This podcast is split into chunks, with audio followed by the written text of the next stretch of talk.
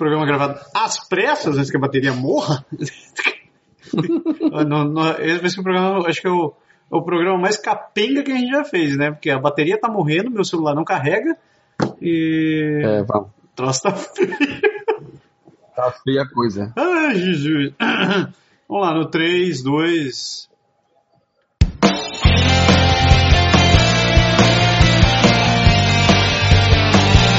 Direto do Canadá, começa agora mais um Pode deixar.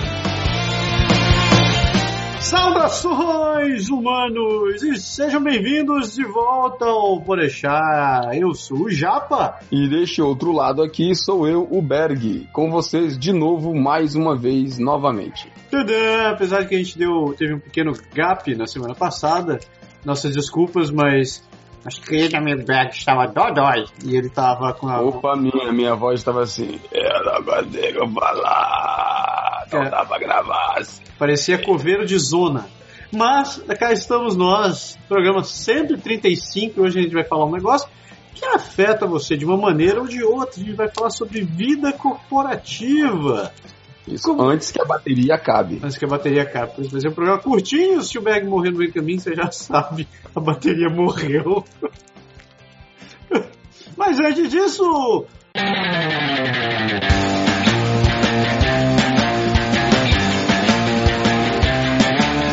Jabá. Vamos falar sobre Jabá porque a gente precisa pagar as contas, né? É isso aí, ajude a gente a pagar as contas. Ajude a gente, você sabe, como você sabe, a gente já faz quase um mês que a gente tá com, lançou essa parceria nova com a nossa colaboradora Andréa Brito, onde nós estamos vendendo seguro viagem. Nós estamos oferecendo serviço de seguro viagem para você que está indo para o Brasil, que está indo para o Canadá, ou que está simplesmente tirando suas férias e que não quer viajar por aí desprotegido, né? Será que eu leio esse textinho de volta? Ficou bonitinho, né? Ficou bonitinho. Eu disse a você, você grava ele, você coloca ele da sua primeira interpretação, ficou muito boa. Eu vou fazer isso. Você investiu muito tempo e dinheiro nesse projeto de vir morar ou estudar no Canadá. Foram meses, talvez anos de muito sacrifício e finalmente chegou a grande hora. Passagens compradas, malas prontas e passaporte na mão. Chegou a hora de embarcar para o Grande Norte e seguir em direção a uma jornada de grandes descobertas e conquistas. Mas não esqueça que, infelizmente, imprevistos podem acontecer. Malas perdidas, voos atrasados, acidentes ou talvez até coisa pior. Como viajar tranquilo sabendo que tudo isso pode acontecer? É fácil! Contrate um seguro viagem e mostre que a Lady Murphy não te incomoda. Se você vem a passeio, a estudo ou mesmo se está imigrando, não deixe de contratar um seguro viagem pelo Canadá agora e garanta que a sua única surpresa ruim vai ser a neve entrando na sua bota. Acesse agora www.canadagora.com barra seguro viagem. Parecia até comercial das Casas Bahia, né, cara? Parecia. Eu tô... Ah, quer pagar quanto? Mas agora falando sério, realmente é muito importante. Se liga quando você for viajar. Não viaje sem o seguro, porque o seguro é realmente importante. Quem já passou por algum percalço, seja com doença na, na, na família, em, em outro local, seja por conta das malas que perdeu, seja porque perdeu o voo e teve que ficar um dia a mais, pouco importa. Quando você tem um seguro, você fica realmente mais tranquilo. Pois é, muita gente até reclama que é um gasto que você pensa assim, pô, mas eu não tenho nenhum resultado com seguro, eu tô, eu tô jogando com a sorte. Pois é, só que você vai jogar contra a sorte, uma, uma hora a casa quebra, né? Com certeza. É isso aí. Então não deixe de acessar o nosso, nosso site, que é o www.canadagora.com.br seguro viagem e faça uma cotação gratuita, descubra quanto pode sair para você e converse com a gente. A gente está aí para te ajudar. E agora a gente chegou a hora de e-mails e comentários e os nossos queridos aniversariantes do Podeixar. É isso aí, a gente fazia isso antes quando a gente gravava e a gente parou e agora a gente voltou, então a gente tem que voltar também a fazer isso. A lista é grande, mas eu selecionei aqui apenas mente cinco aniversariantes que a gente tem algum tipo de referência que a gente gosta, pessoas que a gente conhece, pessoas que apoiam a gente, que comentam nos, nos posts, nos vídeos, nos sites, nos artigos, em tudo quanto é coisa, e mais uns amiguinhos nossos que merecem também que a gente fale deles. Então vamos lá. É aniversário de fevereiro, a Mi Nunes. Mi, ela é Ampeco. Ampeco? É, Ampeco. Ampeco é francês misturado, certo? Ampeco, ela anda um pouco sumida, mas de vez em quando ela dá sempre boas ideias, comentários, dicas pra gente. Então, Mi, parabéns. Teve aniversário da Jussara esse mês aqui, eu estive lá presente. Ju, beijo pra você, parabéns. Foi bem, foi uma experiência bem bacana. Teve aniversário da Fran, Franciele Chivinsky, que é uma das nossas podcasts. Quem, se você nunca ouviu a Fran, recue nos nossos podcasts, você vai conseguir ouvir histórias bem bacanas dela e com também com a nossa amiga Elo. Elo não faz aniversário agora, mas a Fran fez aniversário, parabéns. Amiguinho nosso, André Lacroix, sempre gente muito boa, parabéns também. Bom reencontrá-la de vez em quando. E meu amigo lá de Fortaleza, Daniel Janja, Janjão, que a gente teve junto agora, quando eu estive em dezembro lá. Parabéns para vocês muitos anos de vida, felicidades a todos e sejam bastante felizes. Ai, eu não podia deixar de falar também. Eu queria dar, queria dar um parabéns para todas as mamães que tiveram filhotes nesses dias. Fevereiro foi um mês de muitas mamães, muitos filhotes, né? É vero? E março tá, também promete, ainda tem mais crianças nascendo por aí. Tudo de bom pra mamãe, tudo de bom pro papai, tudo de bom principalmente pro bebezinho que tá chegando aí.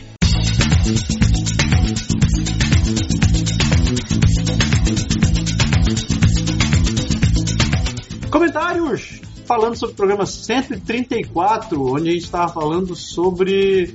O que a gente falou 134, Deus? Hábitos, hábitos. Hábitos, hábitos que você que a gente teve ou perdeu ou tem, acabou adquirindo morando no Canadá ou saindo do Brasil.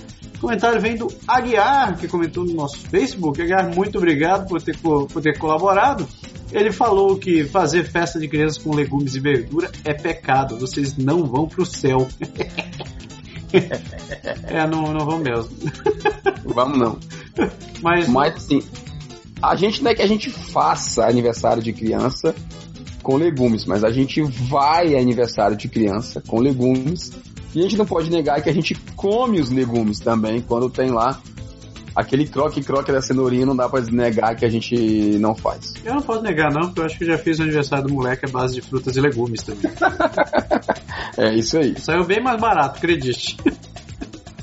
Seguindo o comentário, o comentário vem do Henrique Oliveira. Ele mandou um e-mail pra gente. E um e-mailzinho interessante. Você quer ler aí, Berg? Ele, sim, ele, sim, ele disse assim: Olá, boa noite. Eu e minha namorada estamos começando o planejamento para estudar e até mesmo migrar para o Canadá. Estamos na faculdade, sexto período de engenharia, de produção e ela no sétimo período de administração. Gostaríamos de saber informações sobre o que nós precisamos fazer, por onde começar, quais cursos se encaixam no nosso perfil, etc. Muito obrigado pela atenção, boa noite e aguardamos contato. E a gente vai responder em off para o Henrique, mas eu diria assim, se você quiser começar em termos de YouTube, em termos de canal, tem uma série no, no Canadá agora, desculpa, tem uma série no Canadá agora chamada Momento Lindo e lá o primeiro Momento Lindo, número 1 até o número 13 mais ou menos, é uma série que eu fiz com dicas de tudo que você pode fazer para começar a se preparar. Então eu acho que é um bom ponto de partida. No site tem bastante informação, nossos podcasts. Esse é o 135. Lá atrás tem um monte de coisa que você pode usar para se informar também. E pesquise, pesquise bastante, porque é isso que vai fazer você saber um pouco mais sobre, sobre o caminho a seguir. E principalmente, dê prioridade para as fontes oficiais. Então, procure no site do governo pra, das províncias, procure, no site do governo federal. E, se possível, não fique no disse-me-disse. Se você tiver alguma dúvida, Acredite, as informações estão nessas fontes oficiais e você vai conseguir procurar. Só precisa usar um pouco de massa cinzenta, mas você chega lá. É isso aí. Próximo comentário vem do nosso querido Leandro de Paiva, que é ouvinte de, long, ouvinte de longa data por deixar, e eu atualmente é morador do Canadá também, né? O cara começou escutando é a gente ainda no Brasil, tá aqui agora. Tá aqui pertinho de mim, aqui em Quebec. Do teu lado, por sinal. Ele Exato, falou assim, mora aqui perto mesmo. É sério? É sério, ele mora aqui perto de mim. Aí, olha. Gente muito boa. Leandro falou o seguinte: Caramba, Japbag, estava por fora que tinham voltado com o Podeixar. Que excelente notícia. Esse assunto do cast rende muito, hein? Acho que sempre que me reúno com os amigos brasileiros, esse ainda é um dos principais temas. Ele está falando ainda sobre o programa 134, os hábitos brasileiros no Brasil e no Canadá. E de fato mesmo, foi por isso que a gente teve que parar o programa, porque senão a gente ia ficar falando horas e horas e horas e horas e horas e alguém ia acabar desligando uma hora, cedo ou tarde, né? Mas, é bem isso. Mas a gente tem muita coisa pra falar, eu acho que isso, esse, esse programa ainda vai ter repeteco. tem muita coisa para conversar ainda. A gente volta a falar disso mais pra frente. É isso daí. E esses foram os comentários que a gente separou para o programa de hoje. Se você tiver dúvidas, sugestões ou comentários, críticas, qualquer coisa, ou se só quiser mandar um beijo, porque você gosta das nossas lindas vozes, não deixe de escrever o contato arroba ou você pode ir na nossa página no Facebook, que é o facebook.com barra canadagora ou você pode ir no nosso YouTube, no Twitter, Instagram ou sei lá o que, o Orkut, no KD, no Yahoo, no chat, no chat do UOL, a gente, tá, a gente só não tem Zap Zap. eu não aguento mais esse tal de Zap Zap. Toda hora me. Toda hora eu vou parar num grupo diferente, amigos daquilo, amigos daquilo outro. Eu, vou, eu já disse que eu vou criar um assim, inimigos de todo mundo, e eu vou meter todo mundo nesse negócio. É cruel, hein? Ah, é isso daí. Então, dá um break para fazer aquele xixizinho e a gente já volta pro programa dessa semana.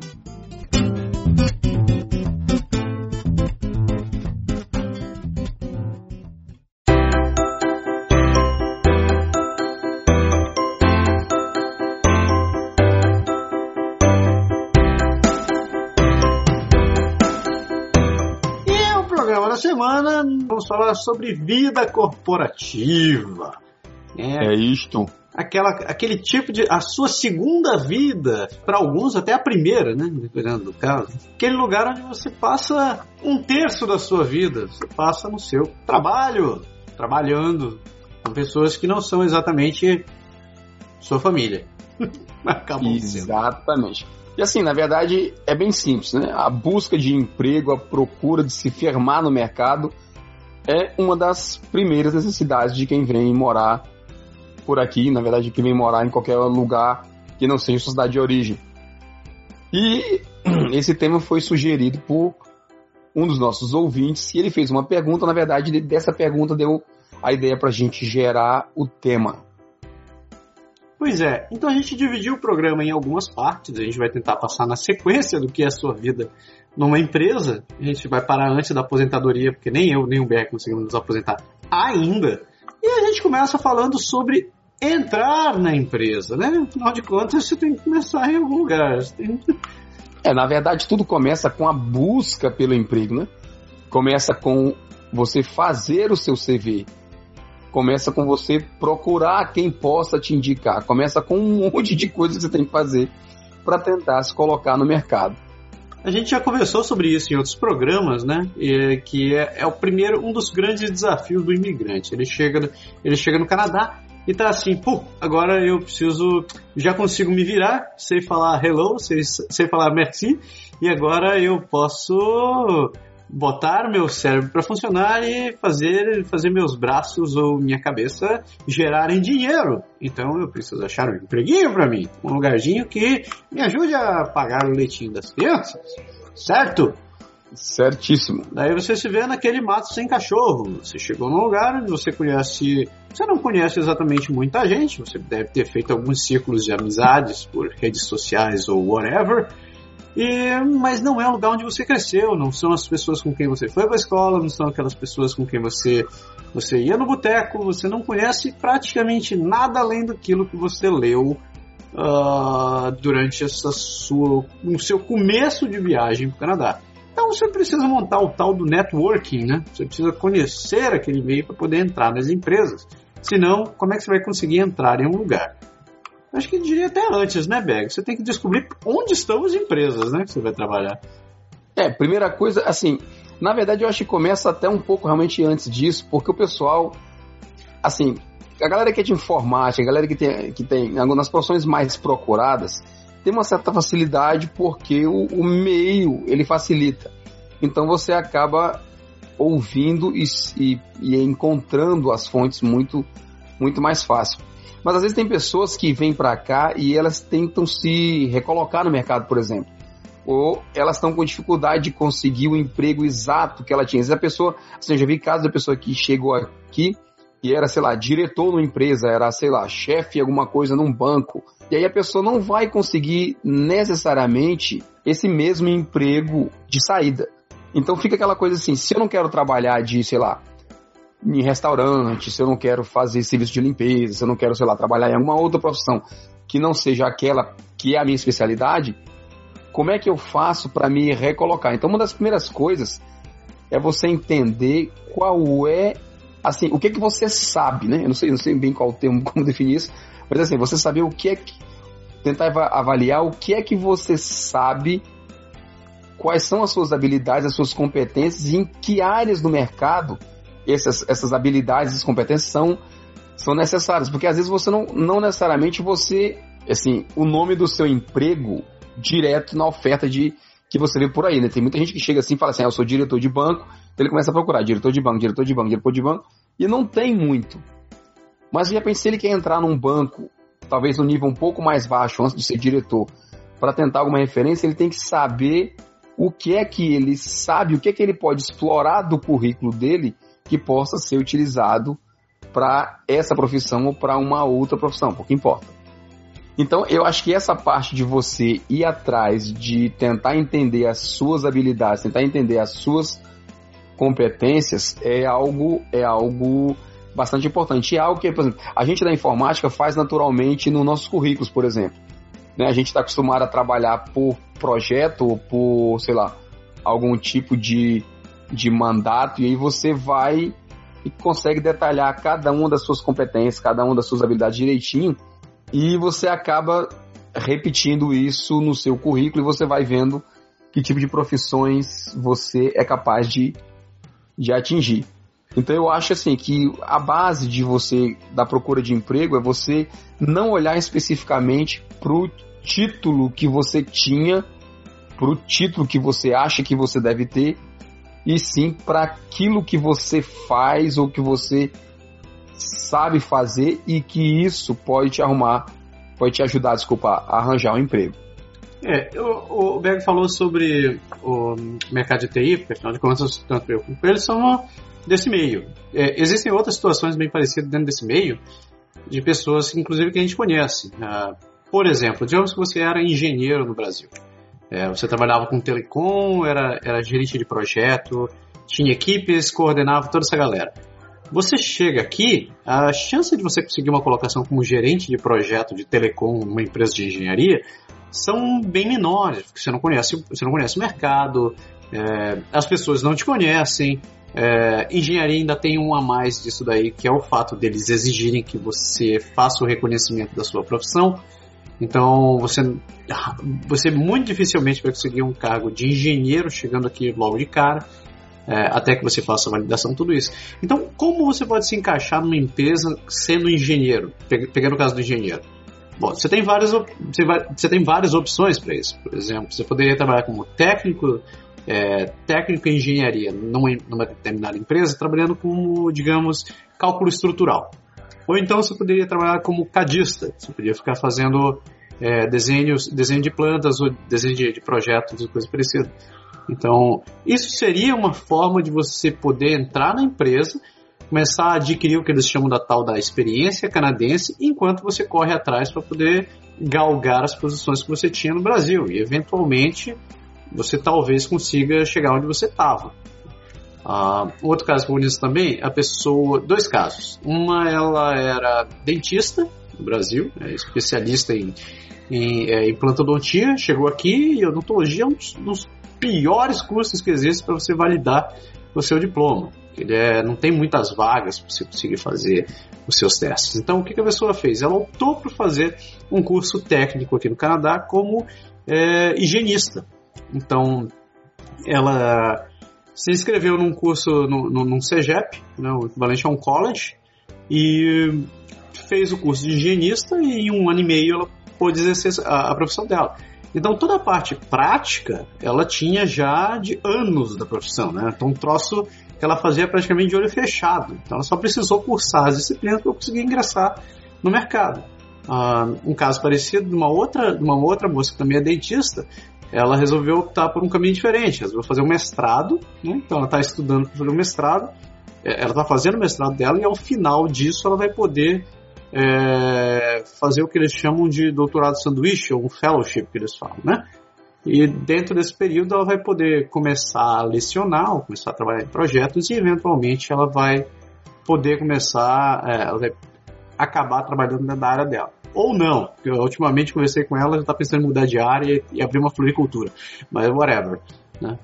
Um, tem um outro caso também de um amigo nosso, Berg, que ele é dentista também, era em Quebec, e hoje está morando aqui em Ottawa. Isso. E ele, ele optou por um caminho bem diferente, na verdade. Ele, ele é, bem diferente que eu digo assim, não é, você não ouve muita gente seguindo esse caminho, mas ele ingressou nas Forças Armadas do Canadá e fez a validação do, do, do, do da profissão de dentista e hoje ele é dentista para as Forças Armadas.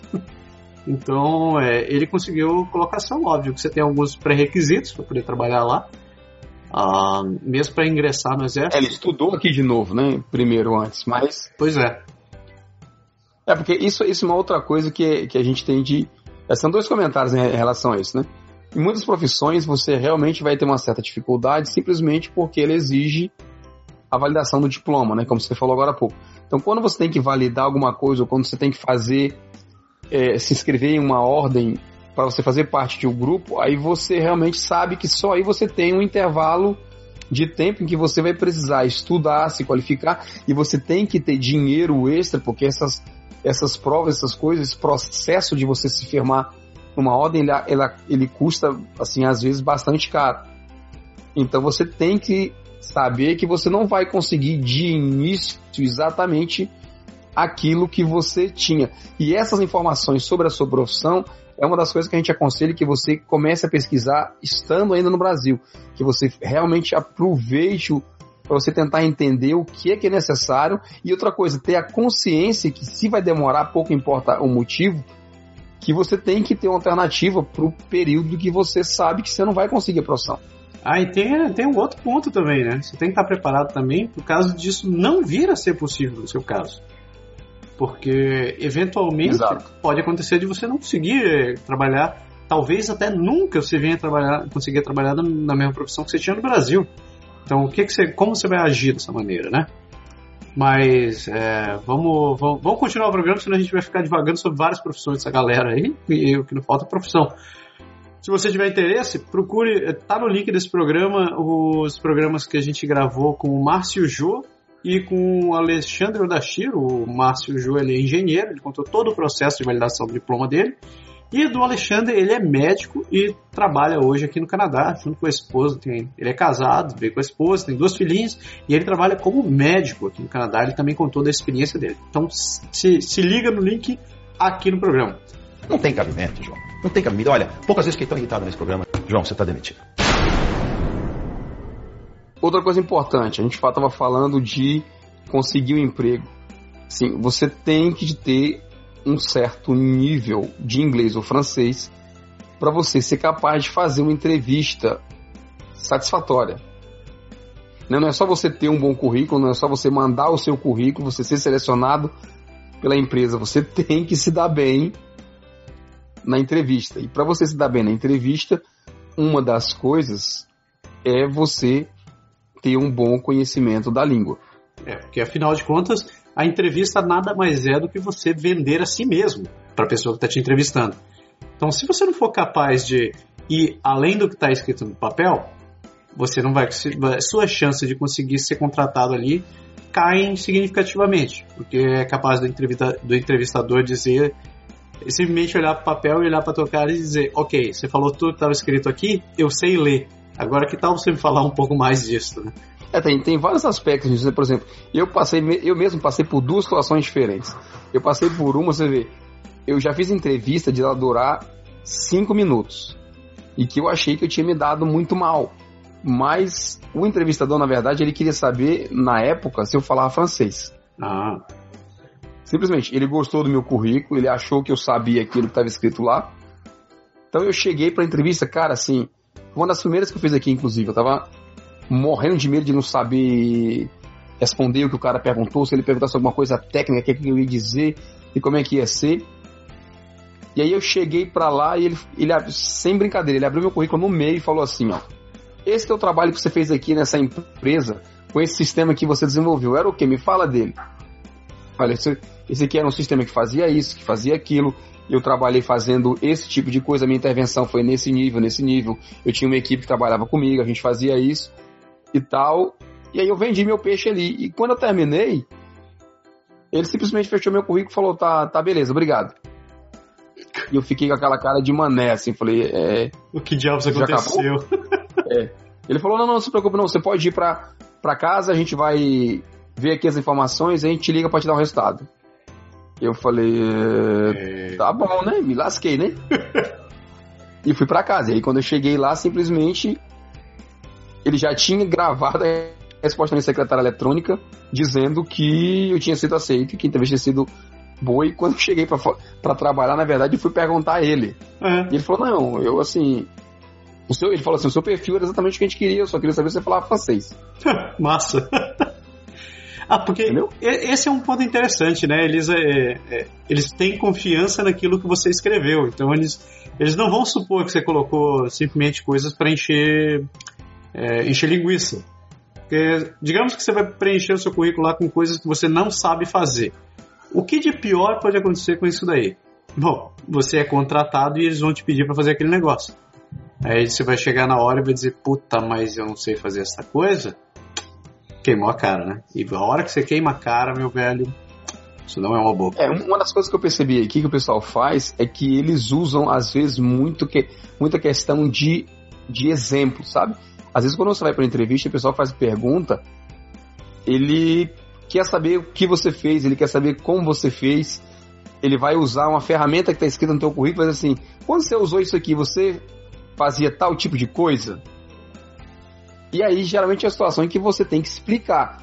E se você tem no seu currículo alguma coisa que não é seu, que você não sabe fazer, ou que você não sabe falar daquilo, aí você pode ser desclassificado porque você não atende o requisito que a pessoa está procurando. Que saiba de uma coisa, eles aqui eles vão direto nos pontos que eles estão procurando. Assim, é, é bem focado no conhecimento específico que ele precisa de você. Não tem cabimento, João. Não tem cabimento. Olha, poucas vezes fiquei tão irritado nesse programa. João, você está demitido. Eu queria só dar minha opinião sobre como funciona mais ou menos o, o sistema de contratação aqui. Eu vejo três maneiras das pessoas se contratarem para um determinado emprego. A primeira, as, primeiras, as duas primeiras envolvem você encontrar uma determinada vaga.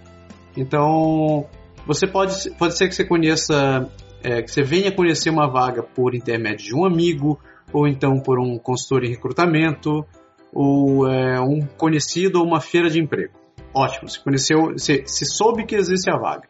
A segunda maneira, qual é que é? Bom, você cai num site da empresa, ou você sai nesse site de emprego e a vaga está listada ali. Nos dois casos, você acaba caindo no mesmo caminho. Você vai ter que aplicar, você vai ter que mandar o seu currículo e você vai passar por um crivo, basicamente, até chegar em uma pessoa.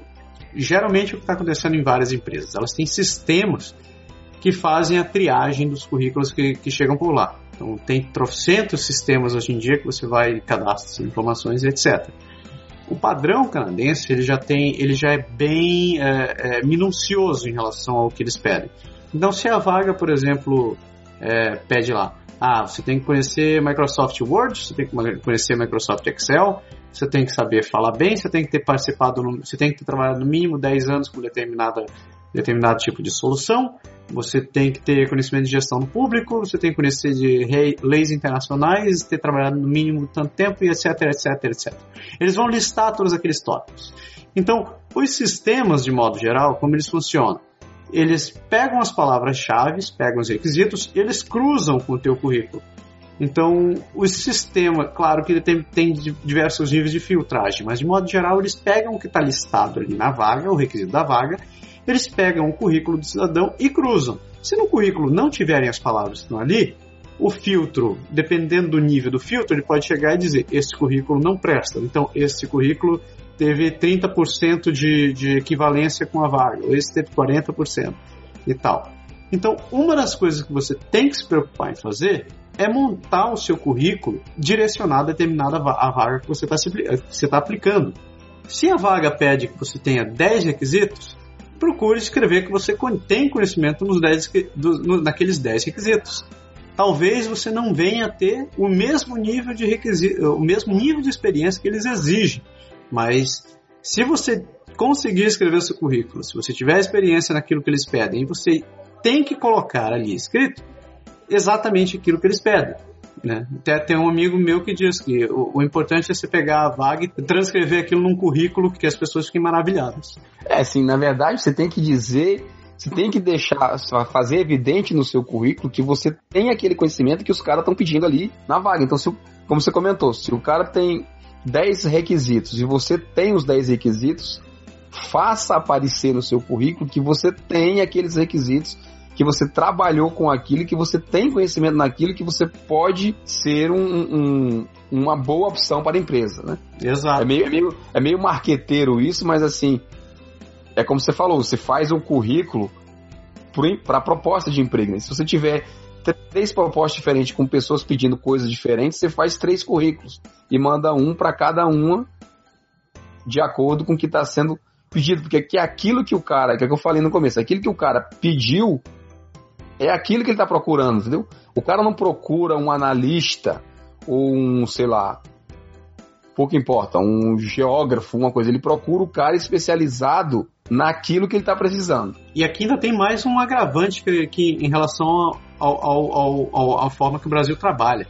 Aqui eles têm o hábito de pedir também cartas de apresentação, né? o tal da cover letter ou uh, letter de apresentação. Então, o que diabos é isso? Né? A gente não tem o hábito de fazer isso, mas é basicamente é uma carta, é um, é um texto, geralmente três ou quatro parágrafos, que descrevem resumidamente por que, que você é, deveria ser chamado para aquela vaga. Então você vai ressaltar as suas principais habilidades e você vai mostrar que o seu perfil ele encaixa completamente com aquilo que eles estão precisando. Então vai ser, em muitos casos, alguns recrutadores preferem ler só a cover letter do que ler, uh, perder tempo procurando o currículo da pessoa. Então, é, você faz, você descreve assim, você pega a descrição da oferta de emprego, você faz a sua autodescrição dizendo assim, olha, eu faço exatamente isso que você está perguntando, está né, pedindo. Então eu, eu acho que eu sou uma boa proposta, uma boa oportunidade para você como empresa. Então é outra coisa que você precisa ter, ter se habituar a fazer é, quando você resolver começar a aplicar para essas vagas. Eu falei que tinham três formas de ser contratado, né? Que são essas duas primeiras. A terceira, quando as pessoas te acham. Existem casos onde os recrutadores estão lá, a própria empresa resolve pesquisar em sites como LinkedIn ou Monster ou o que seja, acham o teu perfil e te fazem uma proposta. Mas cada vez mais hoje em dia eu tenho visto isso ficando cada vez mais raro. Né? Quem acaba fazendo esse trabalho hoje em dia acabam sendo recrutadores. E os recrutadores simplesmente passam o pente fino nos sites, acham um monte de pessoa e daí começam a te avaliar. Mas é, Antigamente tinham situações onde a própria empresa te achava e dizia: Olha, tem essa vaga, é a tua cara, você quer vir fazer uma entrevista aqui? Aí você pergunta quantos currículos vou acabar mandando. Beg, quantos currículos você mandou mesmo no seu começo de carreira? Cara, no meu começo de carreira, aqui eu mandei aproximadamente. Mas minha história não é bem, não é bem um parâmetro, porque a minha história, é, quando eu cheguei aqui, existia, acho que talvez ainda muita desconfiança do mercado, não tinha muito estrangeiro, assim, na, na profissão, então era, era, acho que era mais complicado. Mas respondendo a sua pergunta, eu mandei, acho que currículos entre Quebec e Montreal. Quantos? Trezentinhos. é porque assim, o pessoal, na época que eu cheguei aqui, o pessoal falava assim, ó, você qual é o certo? Você pega o seu currículo, na minha época, né? Você imprime, na época a gente estava falando, a internet era começo ainda, né? Então você fala assim. Internet raiz, você, né? É, você imprime 10 cópias, 20 cópias, 50 cópias do seu currículo. E você vai em cada empresa, você bate na porta, chega lá e diz: Olha, eu queria me apresentar para a pessoa de recursos humanos ou para o recrutador, ou na pior hipótese, deixar o currículo na empresa para ela ir para a lista de candidaturas lá e quando o cara tivesse uma vaga, ele ele entrar em contato com você. Só que isso é aquela história, você entra na fila, e você fica por ali, assim, eu já, eu já fiz aquele esquema de saber assim, eu mandei o currículo para uma empresa e a empresa deu uma palestra, uma conferência, não sei aonde, e eu fui para a palestra para tentar encontrar com o meu possível entrevistador lá, entendeu? E aí eu fui atrás dos caras e falei, olha, eu mandei o currículo para você, eu sou assim, meu perfil. Eu conversei uns 15 minutos com o cara lá, e o cara meio que fez uma mini entrevista comigo lá, isso ali, e ele já ficou conhecido. Ele falou, ah, vou pegar teu currículo, vou dar uma olhada com calma. Na época até não, não deu certo essa, essa, esse caso para mim, mas assim, cara, você tem que tentar, né? Hoje, é óbvio que o que funciona mais é você ter alguém que indica, mas se você não tem ninguém, você vai ter que correr atrás mesmo. E assim, tanto aí em, do lado inglês como aqui do lado francês, existem os órgãos, né, que ajudam as pessoas na busca de emprego também, né? Se você tá perdidão e você não sabe o que fazer, você pode se aconselhar com esse tipo de, de serviço, tá? De pessoas que, que ajudam você a se preparar, preparar o currículo, preparar para se preparar para entrevista, saber o que, que as pessoas perguntam, coisas desse tipo. Então, é, como o Berg disse, uma vez que você esteja você tenha conseguido, você tenha encontrado a vaga para o seu perfil, começa todo o trabalho de você se vender. Né? Então, essas empresas, essas instituições, eles vão te auxiliar, além do trabalho de montar o teu currículo, de como escrever direito esse negócio, como direcionar o teu currículo para uma determinada vaga, eles vão te dar dicas também de como se portar numa entrevista, como você tem que se vestir, de que maneira você tem que falar, como é o seu modo de olhar é, até e todas as atitudes que você tem que ter para mostrar que você tem interesse com, com aquela vaga que você merecia ser contratado. Eu falei agora há pouco de indicação. Você já viu aquela história assim, às vezes parece até estranho, que a pessoa não te indica porque ela não te conhece. E se você fizer o paralelo pelo outro lado, é você dizer que você indicar alguém que você não conhece simplesmente porque é brasileiro, você pode estar colocando sua mão e a sua credibilidade no fogo. Já ouviu falar disso? Todo, tem toda razão. Eu já cheguei em, realmente em casa em que eu peguei o currículo de pessoas que eu conhecia e cheguei para algumas pessoas e falei, ó, oh, essa pessoa eu conheço, ela é, é um bom profissional, você pode indicar para mim? E ela falou, olha, desculpa, eu não vou indicar porque eu mesmo não conheço, nunca trabalhei com a pessoa, eu não vou colocar minha mão no fogo por uma pessoa que eu não conheço, se ela não trabalhar bem ou se ela não ficar na empresa, se tiver algum tipo de problema, sou eu que me queime, nunca mais eu vou ser considerado como como bom indicador de então as pessoas assim tem um certo cuidado com quem elas elas dão referência para emprego. Então não ache ruim se você precisar ser indicado por determinada vaga e a pessoa não te indicar. E outra coisa também, se você encontrar uma vaga que tem alguém que trabalha lá dentro e na descrição da vaga eles pedem, eles perguntam se você tem alguma referência, pergunte para a pessoa antes de colocá-la como referência. Isso é um grande, um grande ponto de etiqueta, uma boa questão de educação, porque às vezes a pessoa pode não querer te indicar. Aqui não é aquele paraíso onde todo mundo necessariamente ajuda todo mundo. Isso pode acontecer da pessoa realmente não tá podendo, não querer, sei lá, não gostar, pouco importa. E aí não adianta você forçar a barra em cima. Você foi realmente um bom ponto. Não tem cabimento, João. Não tem cabimento. Olha, poucas vezes fiquei tão irritado nesse programa. João, você está demitido. Mas digamos que você passe pelo seu processo de entrevistas e toda aquela parte de aquela sabatina que eles vão te fazer. Você passe algumas semanas para poder saber se você foi, se você foi aceito para aquela vaga ou não. Você recebe a tão famigerada sim, o tão famigerado sim da empresa. Dizer assim, nós gostamos de fazer de você, nós queremos fazer uma oferta. Momento grandioso esse, né, Berg? Coisa maravilhosa. É muito bom. Então. É às vezes dá um medinho, é. mas é muito bom. Esse é o momento que você tem que. Você lembre-se, isso realmente é uma corte, isso é um romance, isso daqui é isso é realmente aquele momento de você fazer a conquista. E junto com a conquista, você tem que fazer algumas negociações. A gente não tem muito o hábito de fazer isso no Brasil, mas aqui isso é muito presente. Então, as pessoas negociam muito a, a, o momento da contratação. Então, de que maneira isso acontece? Bom, a maneira mais básica é salário. Né? Vai discutir salário. Geralmente as vagas já vêm lá quando você encontra a vaga, ele já diz, o, às vezes elas mostram que existe um intervalo, eles podem pagar entre tanto e tanto. Então, obviamente, se você pedir acima disso, o cara vai. Ele pode chegar pra, olhar para ti e dizer: Ó, isso é bem fora do que a gente está pedindo. Então, pode acontecer o contrário: você pede um valor mais abaixo, o cara vai dizer: Não, eu quero te oferecer mais.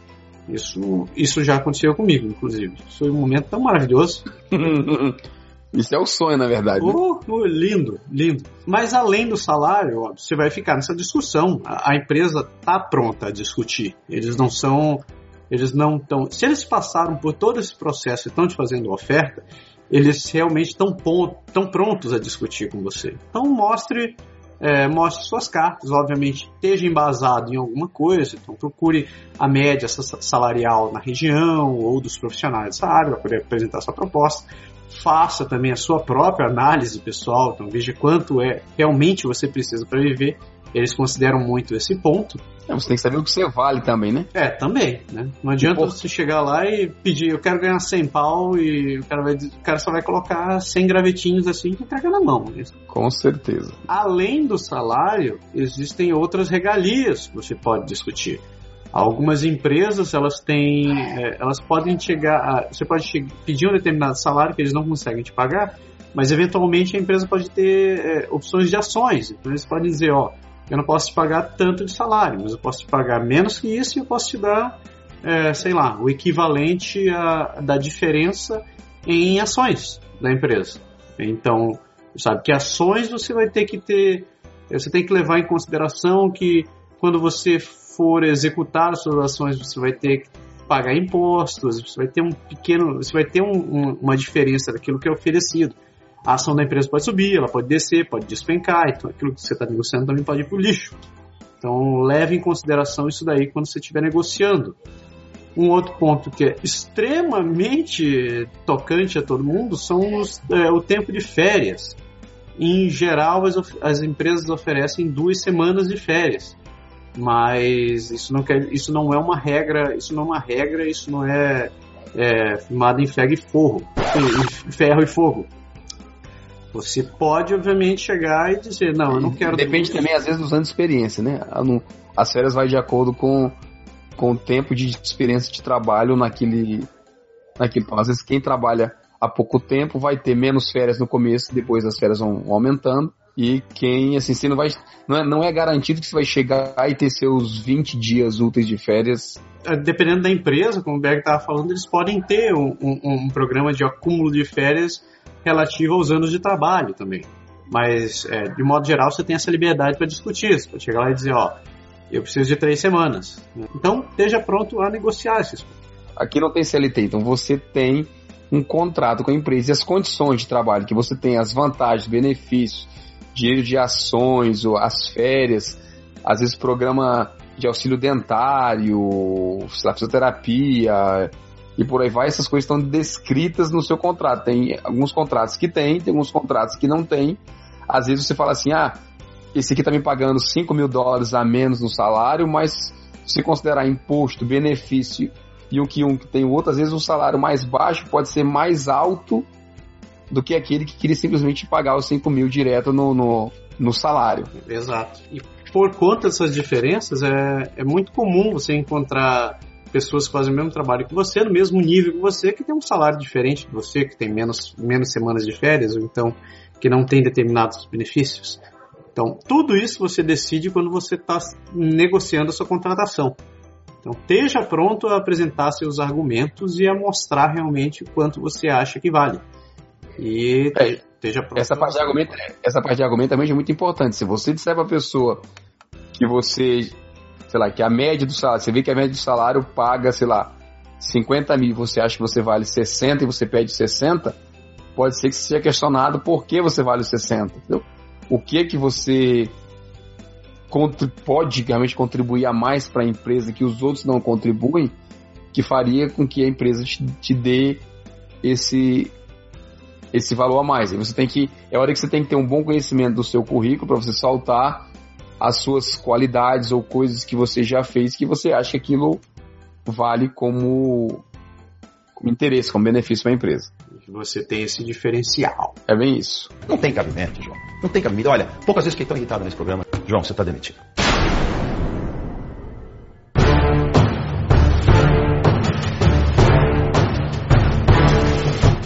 você teve a grande sorte. Você foi contratado, você está na empresa e você começou a entrar na rotina do dia a dia. Né?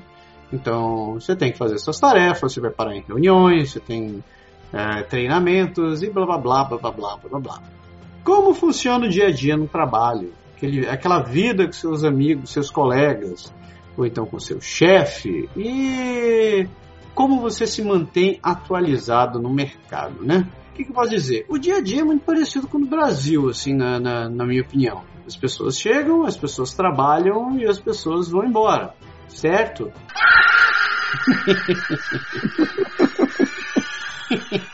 Não. Não, não é.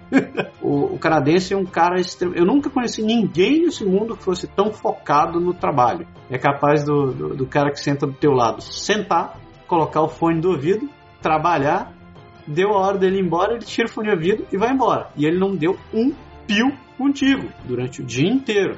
Porque ele é antissocial? Não, não necessariamente.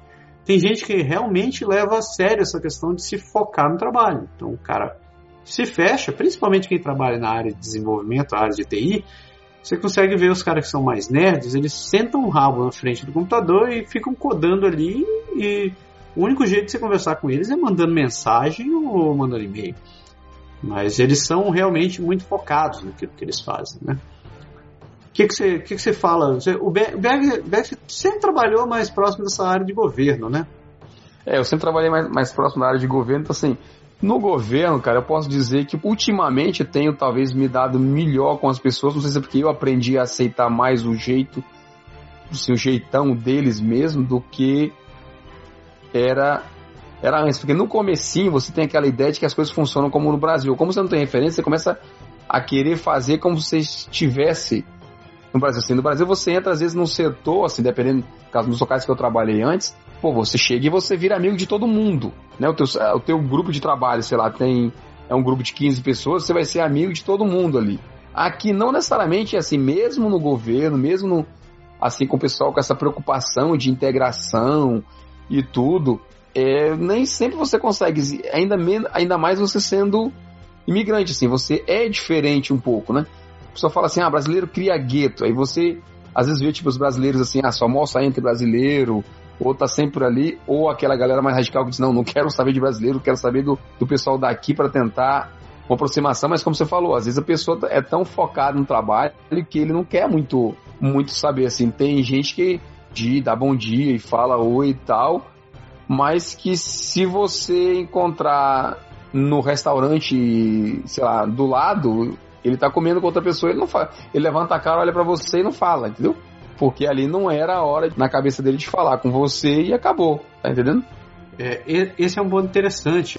Muitas pessoas daqui elas fazem essa distinção entre trabalho e vida pessoal. Bastante. Até minha esposa me, me contava uma, me contou uma história faz, faz anos já isso daí. Mas ela tinha uma colega, tem uma, tem uma, tem uma colega de trabalho. Elas não são amigas em Facebook um dia virou para ela e disse: Não, meu Facebook eu só tenho meus amigos. E assim, ficou aquele climão porque ela não não disse assim: Ah, qual é o teu Facebook que eu vou te incluir. Ficou por aquilo mesmo, assim, tipo, ah, tá bom, né? É porque você é colega de trabalho, não é amigo, né? Exatamente. Então, uh, não quer dizer que você não possa vir a se tornar um, um amigo da pessoa, né? Eles têm essa abertura, mas você tem que estar pronto também a, a, a, a, possibilidade de que talvez você nunca venha a ser aquele, aquele amigão da pessoa, aquela pessoa que você vai sair assim, ah, vamos beber, vamos encher a cara, etc, etc. Ah, mas o que eu posso te dar, eu posso trazer bem claro disso no trabalho, assim. É, como gerente de projeto onde eu estou hoje, eu não tenho uma equipe de trabalho, né? Uhum. Eu empresto pessoas de outras equipes. Então eu vou trabalhar, sei lá, com três departamentos diferentes. Um, um departamento me empresta duas pessoas, o outro me empresta um, o outro me empresta outra. E aí eu monto a minha equipe por aquele período que eu estou fazendo aquele trabalho específico. Depois, quando acabou, cada um volta pro seu, pro seu canto. Eu não tenho equipe. Então, assim, já aconteceu de eu, de eu chegar no meu emprego, como eu cheguei nesse meu penúltimo, não nesse atual, no meu penúltimo emprego, e falar assim: você vai ficar na sua mesa ali naquele canto. E era no canto porque as equipes estavam todo mundo próximos uma das outras, eu não tinha equipe, eu estava lá no canto. Então quando eu tava sexta-feira, assim, sexta-feira, meio-dia, o pessoal, por que pareça, às vezes o pessoal junta, se junta para almoçar aqui também. Eles combinavam entre eles de almoçar e ir embora. E tu fica ali. E eu fiquei sozinho. e eu ficava assim, digo, porra, o que é que eu faço pra, sabe? pra ser pra me meter no gente. meio, sei lá, pra me prometer um pouco pra ser, porque é simplesmente assim, eles eles têm um grupo de amigos, então eles aqueles dois, três que o cara mostra sempre, ele convida aqueles caras ali e sai.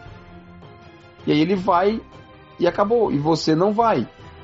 Assim, levou um certo tempo, é, eu fui convidado, sei lá, porque tinha um aniversário de alguém, aí eles chamaram todo mundo, aí eu fui. E aí eu fui daquela de, ó, oh, vocês saíram de novo para almoçar, avisa, a gente já sem ninguém para almoçar, você tá sozinho, que é a companhia. Você avisa, viu, para ver se para ver se você aparece. Não, cara, é sério, eu já fiz muito assim de às vezes, sabe aquela coisa de você faz a sua marmita, você leva pro trabalho, aí você chega lá, a pessoa passa e fala assim: "É, você trouxe a comida hoje?" Aí eu falo: "Trouxe, mas por quê?" Não, porque eu não trouxe nada a mim. Sabe, ah, eu deixei a minha para amanhã, eu vou almoçar com vocês. Vai almoçar onde? Ah, vamos descer ali, vamos sair, vamos, sei lá, na rua, em tal lugar, vamos almoçar. Eu digo, vamos. Eu nem deveria naquele dia, eu nem poderia, talvez, naquele dia. Mas você vai, cara, para tentar uma abertura, pra sabe? Você tá tentando buscar uma entrada de algum jeito. Pra né? desenvolver, desenvolver de, de alguma forma. A mesma coisa, o cara chega assim e fala, ó, vai ter 5 às 7, né, que é o, que é o happy hourzinho lá. Quinta-feira agora, ah, pô, é o dia que você não pode, quinta-feira é o dia que os meninos vão pra não sei pra onde. Se a gente fala com a mulher, fala com os meninos, dá um jeito, organiza, você tenta aí, porque é a forma de você se fazer presente ali na, naquele grupo. Tem oportunidade, assim, eu pelo menos tenho essa, essa filosofia, eu não perco a oportunidade, porque geralmente eu danço. É, você tem que aproveitar realmente isso daí, que são os momentos onde. Os momentos são raros de você conseguir fazer esse, esse essa, essa química, você conseguir se, se, se aproximar das pessoas. Né? Então... É porque assim, por incrível que pareça, cara, eu, por exemplo, lá comigo, no meu trabalho, tem gente que é conversador, certo? Tem aquele que encosta assim no seu birô e fala, ei, cara, beleza, faz tempo, como é que estão as coisas, o projeto tá indo bem, tá? E aí parece que ele tava afim de conversar. E aí, blá, blá, blá, blá, blá, se você deixar, ele conversa 15 minutos. Então, assim, é, é, é, tem esse tipo de coisa, mas eu acho que é mais exceção do que a regra, assim, o pessoal normalmente, você falou de cumprimentar, assim, lá onde eu trabalho, por exemplo, todo mundo dá bom dia e fala e tal, e pergunta, cara, todo mundo pergunta aí, melhorou e tal, não sei o que, só demonstra um certo interesse, se eles puderem ajudar com alguma coisa, dar uma dica de uma clínica, fazer alguma coisa, eles vão ser solícitos a esse ponto, mas no dia a dia, cada um se junta com o seu grupo de trabalho e trabalha e você fica pro seu lado mesmo, entendeu? É, e isso que você falou é verdade mesmo. As pessoas não tem como, não, não como mentir. As pessoas são realmente muito solícitas e se você, se você mostrar que está precisando de agir alguma coisa, não importa quem seja, seja o teu colega, seja o teu chefe, teu diretor, o presidente da empresa, o pai, o eles vão entender a tua situação e, e, e não vão é, não vão te crucificar por causa disso. Tem, tem inclusive a história de um amigo meu que está trabalhando faz três meses na empresa e o pai dele veio a falecer e ele não tinha nem direito a férias ainda. Ele falou, ele, ó, eu vou ter que ir Brasil de emergência e eu não, não, meu pai faleceu, etc. Tal. Os caras disseram, não, vai, é, vai, resolve isso daí. Não vou descontar tuas férias. É, se vai. Não se preocupa, né? Resolve tua vida, a gente fala depois. Então eles são, eles, eles prezam, eles respeitam o teu espaço. Eu acho que essa é a palavra. Eles respeitam bem o teu, teu espaço, a tua individualidade. Mas não espere fazer assim grandes amigos do coração, né? Logo de cara. Talvez sim, você vai conseguir fazer grandes amigos no trabalho, mas é, não tem aquela mesma química onde você fica amigo de todo mundo no Brasil. Né? Eu até digo assim. Eu, eu, desculpa, vai, fala. Eu, eu vou ser até polêmico nesse ponto. Eu vou dizer o seguinte: Uh, talvez você venha fazer amigos, é, grandes amigos, melhores amigos dessa maneira aqui do que talvez você viesse a fazer no Brasil. Todo mundo parece que é amigo de todo mundo, mas eventualmente na hora que o bicho pega para capar, você toma no, no fiofó. Né? Isso foi para ser bem polêmico mesmo.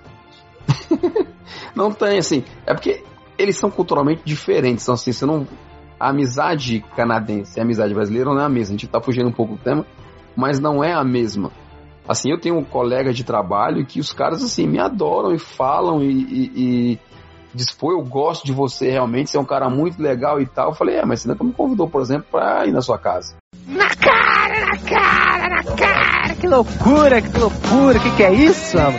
Pra jantar um dia, pra gente conhecer a família, pra conhecer a tua esposa e tal não é a mesma coisa, né? Já começa por aí, né? Eles são amigos assim, né? O seu amigo do trabalho é amigo do trabalho, a mulher dele é tua esposa, não tem nada a ver com a história, né? Exato. Você desenvolveu uma amizade, você é amigo, quando o cara convidar para alguma coisa, ele convida você e é isso, entendeu? Você Assim, você tem que ter essa, essa ideia na cabeça de que é um outro, um outro mundo. Assim, eu nunca, eu, por exemplo, nunca firmei uma, nunca firmei, não é verdade, eu já firmei sim. Mas assim, eu tenho muito poucos amigos que são oriundos do trabalho. Eles todos já têm os amigos dele de antes e eles não, não abrem muito assim para novas amizades, como você falou assim, amizade de verdade, né? Os que eles, os que eles consideram realmente amigos. Não tem cabimento, João. Não tem cabimento. Olha, poucas vezes fiquei tão irritado nesse programa. João, você está demitido. Hierarquia. Como é que funciona hierarquia aqui, velho? Seus seu que, como funciona a sua relação com o seu chefe, com o seu team leader, seu diretor ou presidente da empresa? Você vê muita diferença da, maneira que a, gente, que, que, a gente atuava no Brasil? Eu, o chefe aqui como sendo aquela criatura inalcançável, poderosa, ufi-ufi, sim senhor, amém? Cara, eu não vejo isso assim, pelo menos no governo, eu posso falar do governo, no governo eu não vejo. Eu não vejo porque assim, eles, eu acho que eles têm uma preocupação muito grande em quebrar essa distância, sabe? Assim, não que o teu chefe vai ser teu amigo, mas ele tenta ser o mais do teu nível possível, tá vendo? Uhum. Óbvio que você tá falando assim do diretorzão, Big Big, ele, às vezes você não tem nem acesso mesmo. Mas o teu chefe direto, cara, eu acho que ele, é, ele procura ser muito próximo e por outro lado ele também, por conta disso, ele não tem é, é, é, nenhum disse-me-disse, ele não tem medo nenhum de te dar um esporro, de te dar um feedback muito positivo, entendeu? Assim, eu já vi de, de tudo mesmo, do cara chegar para você e dizer, olha, você é realmente um excelente funcionário, a gente gosta porque você faz isso, faz aquilo, faz aquilo, e um monte de elogio, e você fala assim, pô, isso veio por quê, né? Veio da onde, entendeu? E simplesmente porque ele acha certo te reconhecer e ele te reconhece. Realmente, ele gosta do teu trabalho e ele fala na tua cara que gosta. É verdade. E por outro lado, você tem aquele que que assim, ó, se ele não, não vai com a tua cara ou se ele não não tá muito de acordo com o teu jeito de ser ou de agir, ele vai te dizer também sem a menor sem a menor cerimônia. Eu já tive assim, já tive situações comigo mesmo de acontecer de a pessoa me dar um trabalho para fazer e eu dizer assim, ó, me dá um trabalho um pouco maior, porque esse trabalho que você tá me dando é pequeno pro tempo que você tá me dando para fazer. então o que vai acontecer é que eu vou acabar muito rápido e eu vou ficar boiando. Eu não gosto de ficar boiando. Pode crer. E se eu disse, do jeito que eu tô dizendo aqui, eu disse a pessoa, minha chefe na hora, entendeu? Eu falei, chefinho, eu tô boiando, não adianta, me dê um trabalho assim um pouquinho maior, porque esse aí é água com açúcar. E aí a pessoa não conseguiu me dar o trabalho. Então aconteceu exatamente o que eu, o que eu previ. Eu fiz, acabei muito rápido. Só que aí quando eu, como eu acabei muito rápido, eu acabei ficando sem ter o que fazer. E quando você fica sem ter o que fazer, a sua tendência natural é o que hoje em dia, né? Tecnologia, celular, internet, é, sei lá, alguma coisa, né? E tem gente que não gosta da empresa. Então a pessoa chegou para mim e falou, ó, eu tô vendo que você tá aí parado, sei lá o que, e se você continuar assim, eu vou te dedurar pro chefe ali. Pode crer, isso é chato. Tá entendendo? Da gente assim, da gente sentar e ter um papo aberto, eu e a pessoa na época, a gente conversou, discutiu, e assim, eu expliquei minhas razões, ele explicou as deles, mas ele se incomodou e ele veio dizer, é, isso é um troço. Você começou falando sobre diferença de chefe, né? Chefe, isso, aquilo, outro. Eu, eu te perguntei isso daí porque eu, diferente do Berg, eu nunca tive muita experiência. Eu nunca tive experiência alguma, minto. Eu tive uma experiência com órgãos públicos aqui. Mas todo o resto da minha carreira foi com empresas privadas. Então, eu trabalhei para empresas é, grandes, pequenas, startups e os Cambó 4 em todas essas empresas que eu, que eu, trabalhei, por exemplo, eu trabalhei na Ubisoft, eu trabalhei na, na Shopify, são, eu trabalhei no HSBC, que são todas empresas grandes, assim, de um certo porte. Uma coisa que eu percebi nas pessoas mesmo, dependente do nível hierárquico dela, mesmo quando elas são, estão num cargo de chefia, de diretoria, de presidência e tal, eles são muito um, normais, assim, eles não ficam ostentando riqueza por exemplo, meu diretor pegava o ônibus junto comigo, né, depois do trabalho. A gente morava na mesma direção, a gente ia dentro do, no mesmo ônibus e voltava para casa igual. E ele ele tava pelo menos uns 4, 5 níveis assim. Depois dele tinha mais dois níveis e era o presidente da empresa. Mesmo o presidente da empresa, eu já peguei ônibus com ele também. Então o cara, ele, ele age de uma maneira muito mais normal, uma maneira mais não ostent, ostent, ostentuosa. Não. Eles não ostentam riqueza por ali, eles não ficam, não chegam arrotando, arrotando grandeza. Eles são teu chefe simplesmente por uma, uma, uma questão operacional da empresa. Então eles galgaram, chegaram naquela posição mas eles saem para comer contigo no, no, no, mesmo restaurante, eles comem a mesma pizza que você. Você tem a liberdade de chegar, chegar com eles e dizer: Ó, oh, eu achei a decisão da empresa de tal maneira foi. Eu não fiquei muito certo em relação ao que vocês fizeram. Você podia, podia me explicar um pouco melhor por que, que vocês estão tomando essa decisão? Então, todas as empresas onde eu trabalhei, eles tinham essa postura de, de, de chefia com portas abertas. Então, não, tinha papas na língua. Você podia chegar e conversar com qualquer um. Você era mesmo capaz de ter discussões técnicas com eles. Conversar, pô, tentando fazer isso daqui, mas é uma porcaria. O cara chegar, pô, no meu tempo eu fazia assim, podia ser diferente. Eu vejo que você tem muito, como o BR falou, tem uma liberdade muito maior para falar com seus chefes. Tem, tem sim. Eu sinto isso a mesma, sinto a mesma coisa. Também, mesmo no, no modo governo, governo, é a mesma coisa. Obviamente que o chefe do, do chefe do chefe do chefe do teu chefe vai ser o primeiro-ministro. Eu não sei se já chegou a conversar com o primeiro-ministro do trabalho, né, Berg? Não, nunca cheguei, não. Como também com o presidente, com, com o presidente do, do órgão do governo que eu trabalho, também nunca cheguei a conversar com ele, não. Não dá pra chegar na, É difícil chegar na sala dele. Mas eu vejo que eh, a gente tem uma liberdade muito maior aqui para trabalhar. E no dia a dia também, teu superior hierárquico direto ou, ou o que vem depois dele, ah, as negociações são muito transparentes. Então você pode chegar e, e falar e dizer, ó, eu não acho que a gente está tomando uma decisão certa é, seguindo por esse caminho. Eu não vou conseguir entregar isso dessa maneira porque eu não me sinto confortável trabalhando com, é, tomando, tomando essa decisão. Principalmente, é, é, acho que até falei uma palavra mágica que para mim funciona. Eu não me sinto confortável. É, e, eu, eu, uso, eu não sei tu, mas eu uso pra cacete essa, essa, essa expressão. Essa não, eu não uso muito essa, mas assim, uma das coisas interessantes é que às vezes o teu chefe vem pedir uma coisa para você e você fala, olha, isso eu nunca fiz, eu não sei. E fica na boa, né? É, você não tem, assim, eu não tenho receio de dizer que não sei, entendeu? Não tenho medo de dizer que eu não tenho aquela, aquela capacidade ou aquela experiência, porque eu nunca fiz. O cara vai te dar um projeto pra você fazer contrato com empresas, sei lá, da outra província. Eu falei, olha, eu nunca trabalhei com outra província, eu não sei, nunca, não sei como é que faz. Se você me der as ferramentas para fazer, eu vou aprender. Me disser quem ensina, eu, eu vou aprender. Mas eu não sei. E eles ficam de boa, eles, eles respeitam essa, é, é, essa situação também. Você pode chegar e, e eles vão te dando. Eles gostam de ser os facilitadores pro teu caminho. Exato, aliás, aliás, é o certo, assim, você tem que dizer para ele que não sabe, porque ele vai procurar os meios para te dar a forma de fazer, entendeu? Ele vai colocar alguém do teu lado para te ajudar, ou pouco importa. Ele não vai te crucificar porque você não, você não é obrigado necessariamente a, a saber, mesmo você tendo sido contratado como especialista de, de alguma coisa, assim. O pessoal, mesmo especialista, pesquisa, vai pro Google, vai a, atrás quando tem um pepino maior, ninguém sabe tudo, entendeu? Você não tem que ter essa preocupação de saber tudo. E é importante que você mantenha esse feedback com, com as pessoas, com todo mundo. Hoje em dia, principalmente, eles valorizam muito mais a comunicação direta com as pessoas. Então, que todo mundo fique sabendo o que está acontecendo, principalmente quando você tiver alguma dificuldade naquilo que você está na, na, naquele, naquela determinada tarefa que você estiver desenvolvendo. Mas independente se você trabalha com tecnologia ou não, isso parece ser uma, muito comum aqui. Eles gostam de saber quando alguma coisa não está andando e eles gostam de ser avisados. Então você diz assim. Mas, cara, eu, eu tenho meu chefe como meu aliado, assim. Eu entro na sala, falou, tem 10 minutos aí? Tem, vamos sentar pra conversar.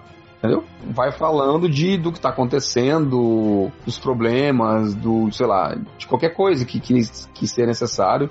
E você informa o que está acontecendo e eles acham realmente isso bastante, bastante interessante. Eu tinha um chefe meu que falava assim, ele assim, ele, eu gosto de trabalhar com você porque eu sei que quando você vem na minha mesa é porque tá tudo bem. ele, fazendo piada comigo, né? Eu falei, não necessariamente. Eu venho às vezes quando, quando tem problema que eu não sou capaz de responder. Eles, eles chamam de escalar, né? De você jogar para cima aquilo que você não é capaz sozinho de resolver. Pode crer. Assim meu chefe falou, digo, se eu conseguir resolver, é óbvio que eu não vou chegar aqui e ficar dizendo, ó, tive esse problema. Olha, eu fiz isso. Olha, eu fiz aquilo. Não preciso ficar me vendendo o tempo todo, entendeu? Sim, sim. Isso aparece naturalmente. Mas, cara, quando eu, quando eu preciso chegar para dizer, ó, tá tudo bem, o projeto tá andando, as coisas estão certas, as finanças estão ok, tá tudo direito, não se preocupe, fica tranquilo, tá tudo sob controle. Assim, eles gostam desse, desse, desse retorno. Do mesmo jeito, se a gente tiver com problema, você chega lá e diz, ó, vai mal a coisa, tô com tal problema, não consigo resolver, eu preciso de você. Não tem cabimento, João. Não tem cabimento. Olha, poucas vezes fiquei tão irritado nesse programa. João, você tá demitido. Aí vem um ponto muito interessante dentro da sua vida, né?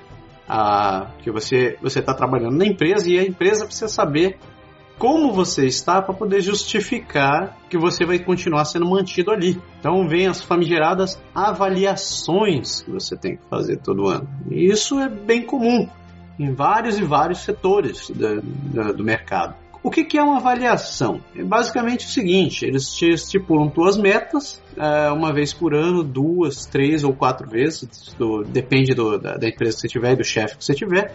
Eles vão sentar contigo e vão ficar reavaliando. Então eles dizem assim: ah, sua meta é a seguinte, você, digamos que você seja vendedor, a sua meta é atingir a venda de X mil dólares a, nesse trimestre. Então, se você não atingir isso daqui, você tem que chegar e, e eles vão reavaliar. Como a gente falou agora há pouco, é muito importante que você mantenha a, a, a conversa com o seu, com o seu superior, é, que você mantenha a comunicação do, do, do, seu andamento, do seu dia a dia com o seu superior, para que na hora dessa avaliação as coisas não cheguem como surpresa, dizendo assim: opa, deu caca, eu não consegui vender porque é por causa disso, disso, disso e disso. É capaz do cara jogar na tua cara e dizer: porra, por que você não me avisou isso antes? Né? É, muito tarde agora, com certeza. E assim, avaliação, eles chamam de avaliação de rendimento, né? Isso. Eles fazem realmente formalmente, eles preenchem o formulário lá que diz assim: eu esperava isso, isso, isso, isso de você, e você cumpriu, não cumpriu, cumpriu muito bem, cumpriu mais ou menos. Tem lá as cotas as escalas que eles usam. E ele faz o resumão mesmo, assim, ó, fulano tem tal coisa, você tem tal ponto a melhorar, você tem tal coisa que a gente gosta e, e você segue. Baseado nisso, você pode ter, como você, você falou lá, você pode ter algum prêmio, você pode negociar salário, você pode sei lá, ver se você vai ter uma promoção, sei lá, depende de, do, do, do que está acontecendo com, com você. Eu já tive casos assim, no meu primeiro emprego que eu entrei aqui, que era, que era empresa privada, antes, antes de trabalhar diretamente com o governo, eu fui promovido no, do primeiro pro segundo ano, assim, até me espantei. Porque o cara chegou e falou assim: eu avaliei você e você tem todos os requisitos do nível acima do seu. E assim, ninguém pediu, mas você faz ele naturalmente porque você tem a competência.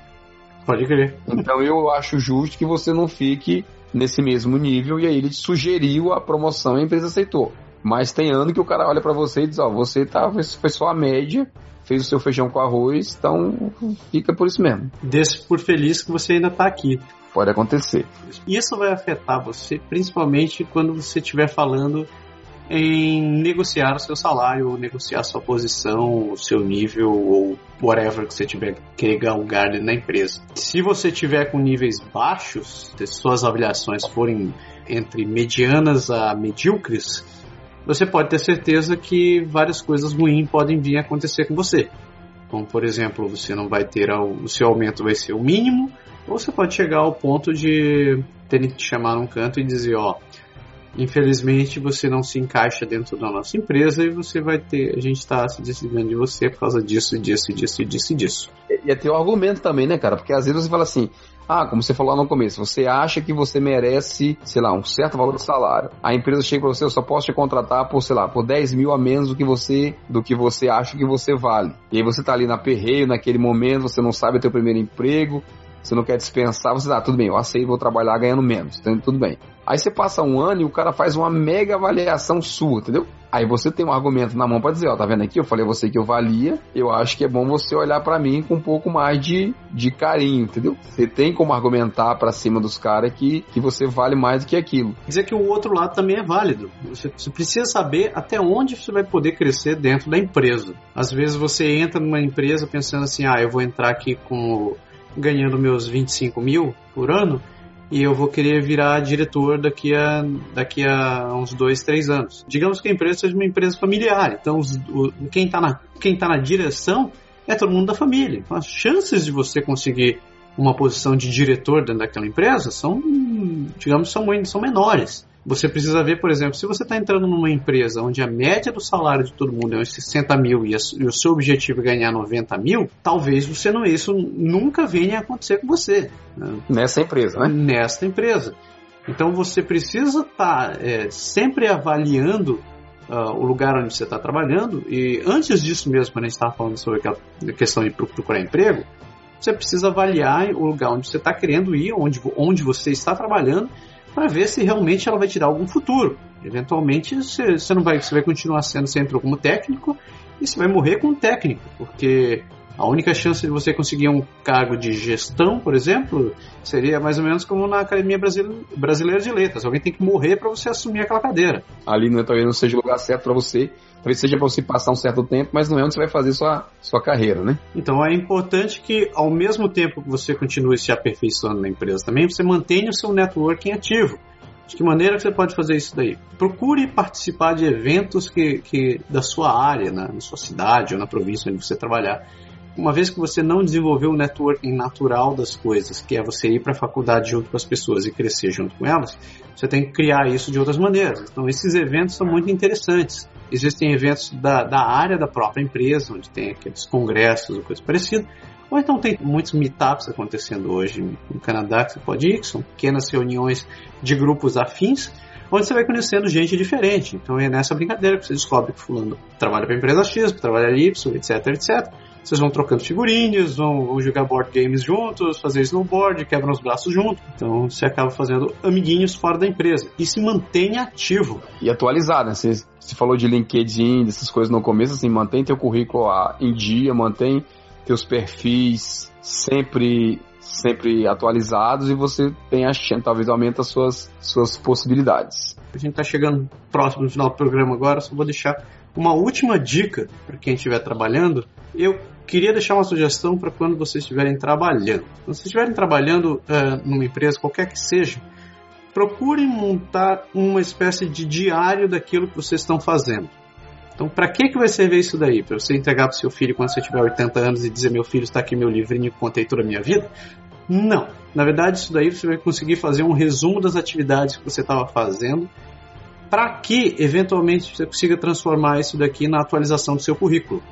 Então, tem várias empresas, especialmente consultorias, eles pedem que você faça o tal do currículo vitae, que é diferente do resume, que ele descreve ponto a ponto tudo o que você trabalhou na empresa. Então, todos os projetos, descrevendo cada uma das atividades, cada um, cada um dos achievements, cada um dos key points que você trabalhou, eles pedem que seja detalhado. Se você trabalhar, por exemplo, 10 anos em uma empresa e, não, não, não, e, e depois perder o emprego, você eventualmente vai ter que escrever isso daí. Se para você ter que lembrar dos 10 anos que você trabalhou ali, tudo que você fez, meu filho, só uma sessão de hipnose para esse negócio funcionar. Eu sofri bastante para fazer o meu primeiro aqui desse jeito. Então, minha sugestão é monte um, monte um diário isso daí. Seja uma vez por mês, atualize esse diário. Pode ser um documento ou o que quer que seja.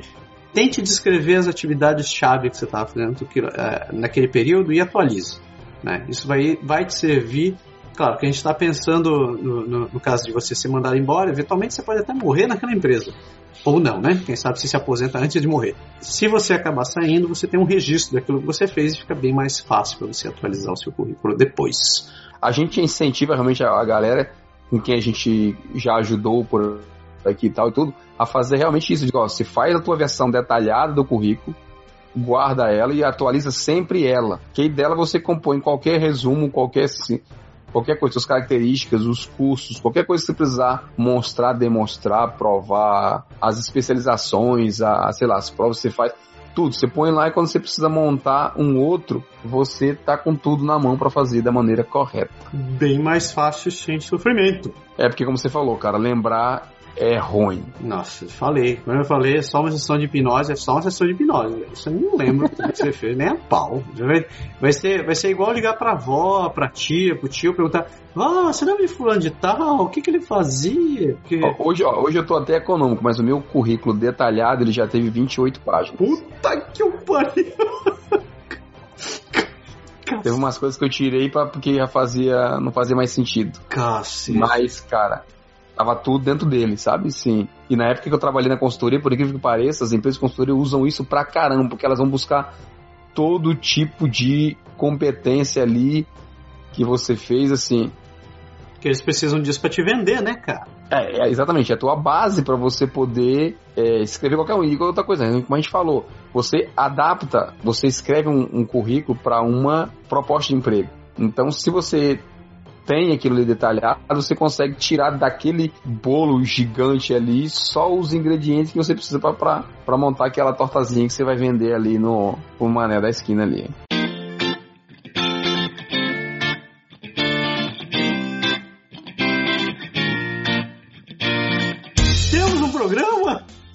Temos um programa e eu ainda estou aqui ativo. Vivo Com o inteiro. computador funcionando. é. Meu celular tá avisando tem 3% de bateria aqui, tá indo pro cacete.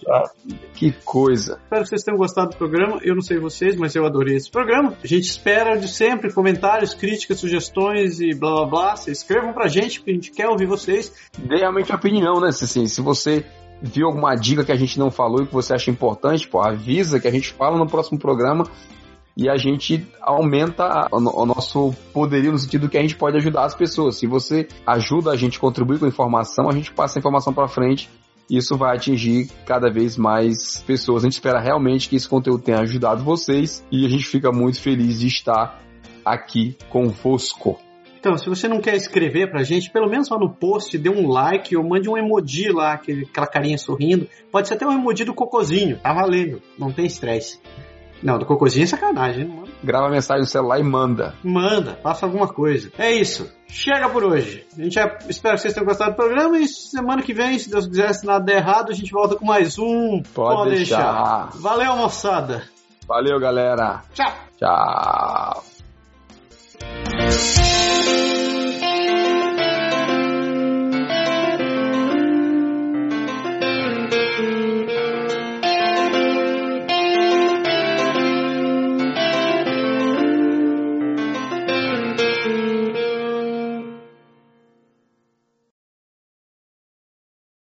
É, vale dizer assim, só, só especificando, aqui não tem CLT, você é contratado, né? Você faz um contrato, você assina um contrato. Tem alguém cantando pra Só um bacana. pouquinho aí. Cacete. Ah, continue. Vai, vai na nossa, vai na nossa. Nossa mãe. Vai.